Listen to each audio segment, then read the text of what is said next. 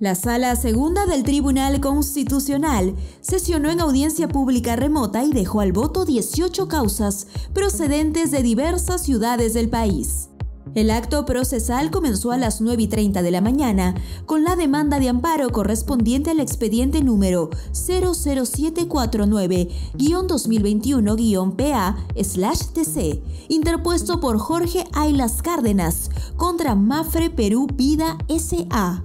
La sala segunda del TC está conformada por los magistrados Augusto Ferrero Costa, quien la preside, Ernesto Blume Fortini y José Luis Sardón de Taboada. La audiencia se desarrolló mediante la plataforma Google Hangouts Meet y fue transmitida por nuestro canal digital Tribunal Constitucional TV y redes sociales.